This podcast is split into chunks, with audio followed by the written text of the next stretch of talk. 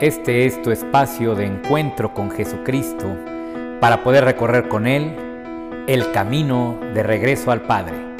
Comenzamos.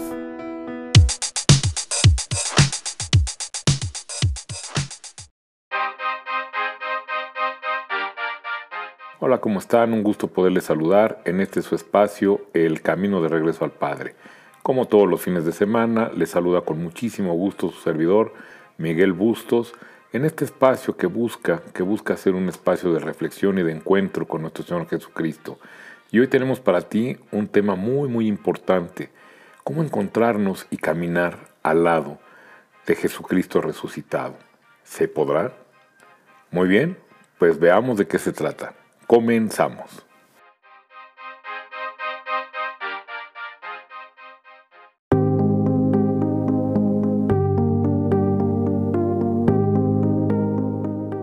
Hola, ¿cómo estás? Qué gusto, qué gusto que estés aquí con nosotros. Y pues vamos a comenzar.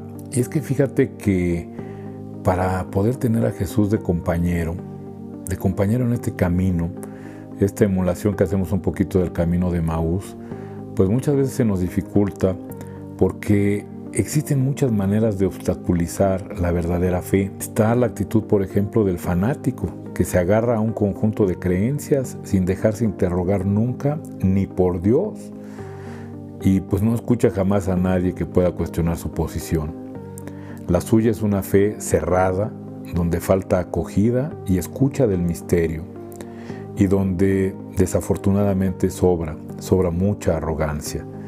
Esta fe no libera de la rigidez mental ni ayuda a crecer, pues no se alimenta del verdadero Dios. Está también la posición del escéptico, que no busca ni se interroga, pues ya no espera nada de Dios. Tanto le ha pedido la lotería y no se la ha dado, que pues la verdad ya no espera nada de Dios. La suya es una fe triste y apagada. Falta en ella el dinamismo de la confianza. No confía en Dios. Nada merece la pena. Todo se reduce a seguir viviendo sin más. Está además la postura del indiferente, que ya no se interesa ni por el sentido de la vida, ni por el misterio de la muerte. Su vida es pragmatismo total. Solo le interesa lo que puede proporcionarle seguridad, dinero o bienestar. Y para estas personas, pues Dios les dice tan, tan poco, cada vez menos, que llegan a la convicción de que para qué puede servir creer en Dios. Muchas personas desafortunadamente creemos que Dios es un RH de recursos humanos que nos va a conseguir un mejor trabajo, o nos va a dar la lotería, o un doctor que nos va a dar salud física. Y ahí es donde muchas veces desafortunadamente nos desilusionamos, porque no alcanzamos a obtener de Él lo mejor, lo mejor para, para toda la humanidad, que es esta transformación y esta sanación que viene de su amor, de su amor puro. También está el que se siente propietario de la fe, como si ésta consistiera en un capital, un capital recibido en el bautismo y que está ahí, no se sabe muy bien dónde, sin que uno tenga que preocuparse de más. Esta fe no es fuente de vida, sino herencia o costumbre, recibida de otros, de nuestros padres, de la sociedad. Uno podría desprenderse de ella sin apenas echarla en falta. ¿Cuántas personas se dicen católicos y su vivencia es tan pobre que a la menor provocación cambian de religión o se vuelven agnósticos o ateos porque jamás descubrieron la belleza del catolicismo. Inclusive dicen, yo era católica y ahora soy esto. Y ahí valdría mucho la pena preguntarles, ¿realmente eras católica? ¿Realmente asistías a misa? ¿Realmente participabas? ¿Aprendías? ¿O nada más crees que eras católica porque de repente tu mamá te llevó de la oreja a misa?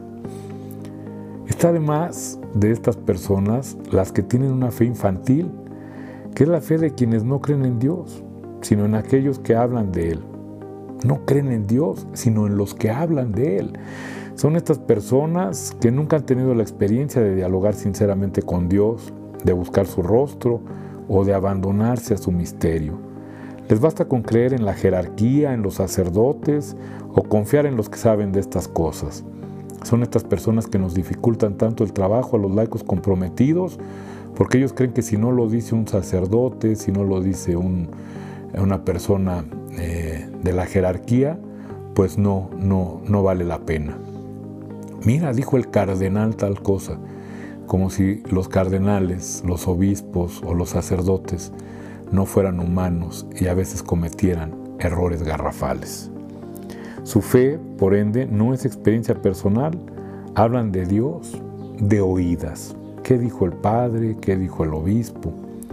En todas estas actitudes falta lo más esencial de la fe cristiana, el encuentro personal con Cristo, la experiencia de caminar por la vida acompañados por alguien vivo con quien podemos contar y a quien nos podemos confiar. Solo Él nos puede hacer vivir, amar y esperar a pesar de nuestros errores, fracasos y pecados.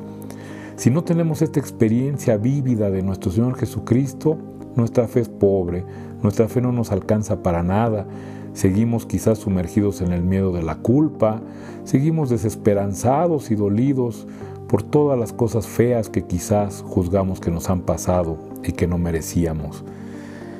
Fíjate que aquí cabe la pena recordar a los discípulos de Maús que contaban lo que les había acontecido en el camino. Caminaban tristes y desesperanzados, pero cuando tuvieron el encuentro con nuestro Señor Jesucristo, algo nuevo se despertó en ellos. Lo sintieron cercano y lleno de vida, y la verdadera fe siempre nace de un encuentro personal con Jesús como compañero de camino. Solamente ahí, cuando encuentras a nuestro Señor Jesucristo en tu vida cotidiana, en el dolor, en el sufrimiento, en la alegría también, ¿por qué no? Es cuando realmente empiezas a ser un cristiano de a de veras. No solamente alguien que escuchó hablar de Cristo, sino que tuvo un encuentro con Cristo resucitado así como San Pablo. Muy bien, pues esta fue nuestra plática de hoy.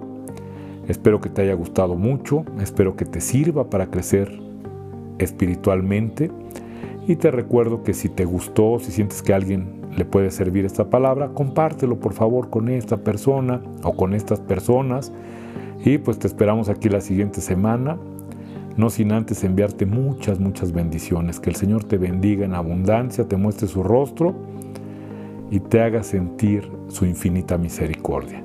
Que Dios los bendiga mucho.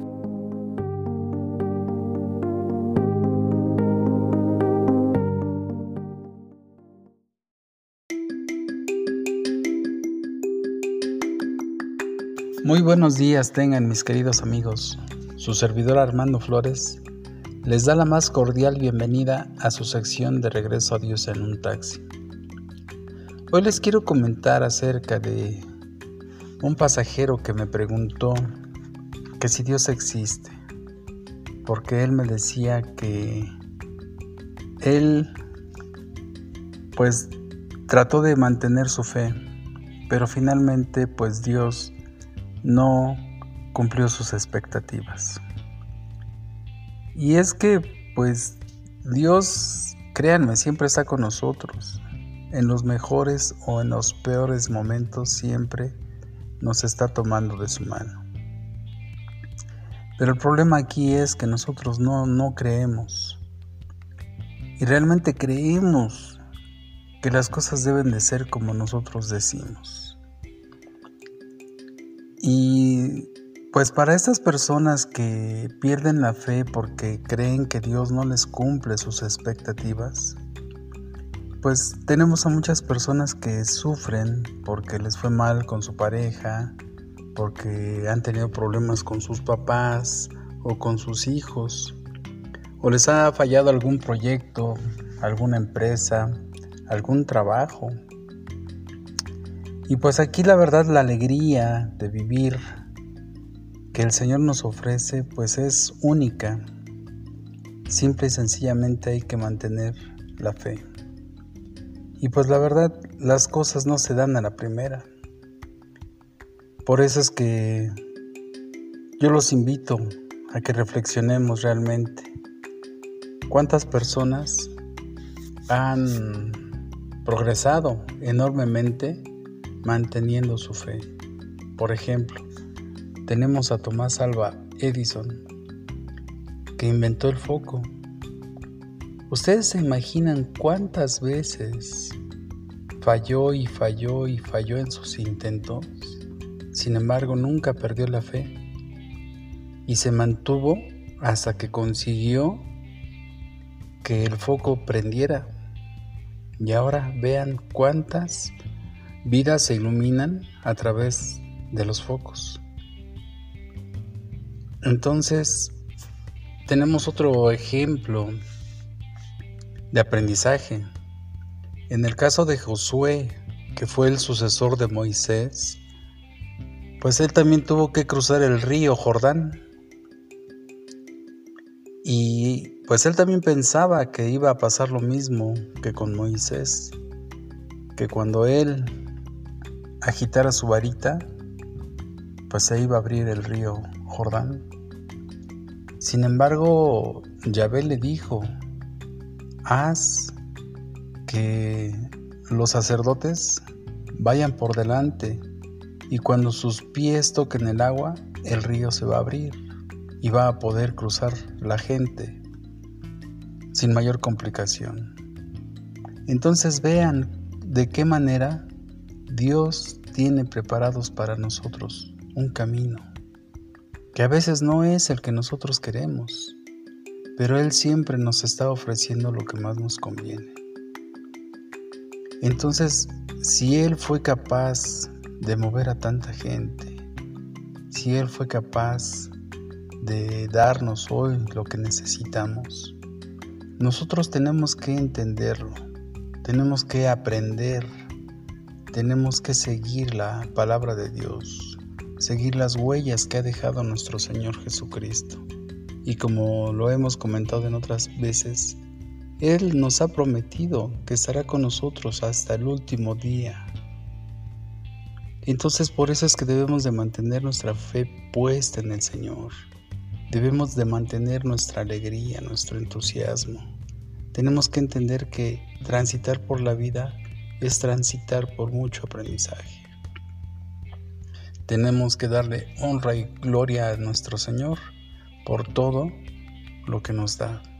Agradezcamos siempre, bendigamos siempre al Señor y en verdad así bendeciremos a nuestras vidas, a nuestros familiares, a nuestros seres queridos.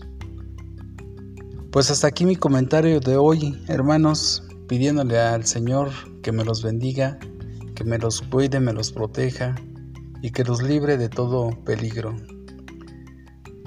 Les mando un fuerte abrazo y hasta la próxima.